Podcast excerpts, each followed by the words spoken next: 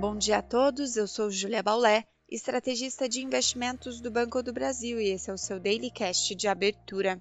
Hoje é sexta-feira, dia 23 de junho de 2023 e o dia de dados de atividade para diversos países. Estou falando dos dados PMI, índice gerente de compras que avalia se as atividades do setor industrial e de serviços estão em contração ou se estão aquecidas.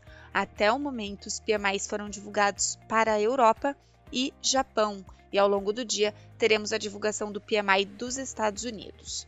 Os dados até o momento reforçam a fraqueza da atividade mundial e levam os índices acionários para o campo negativo. Esse movimento de baixa também é observado nos juros dos treasuries e nas commodities, enquanto o dólar segue mais forte nessa manhã. Em linhas gerais, dados mais fracos que as estimativas acabam elevando as projeções de recessão em alguns países. Destaque para a Alemanha, maior economia europeia, cujo PMI recuou ao menor nível em quatro meses, apesar do dado seguir levemente acima dos 50 pontos, ou seja, ainda indicando atividade aquecida. Outros destaques negativos foram o PMI do Reino Unido e da zona do euro, ambos abaixo do esperado.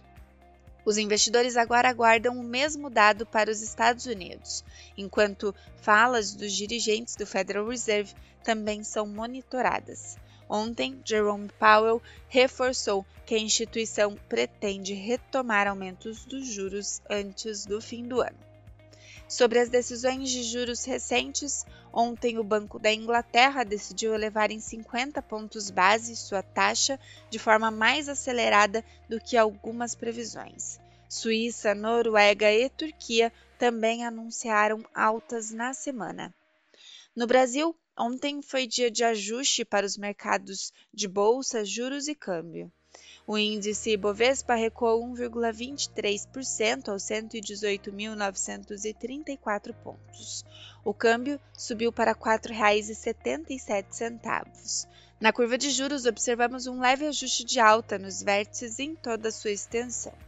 As apostas do mercado para a queda da Selic ainda se concentram de forma majoritária entre os meses de agosto e setembro.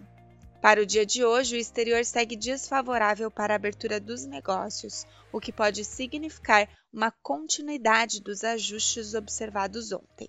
Ficamos por aqui, um bom dia a todos e até a próxima!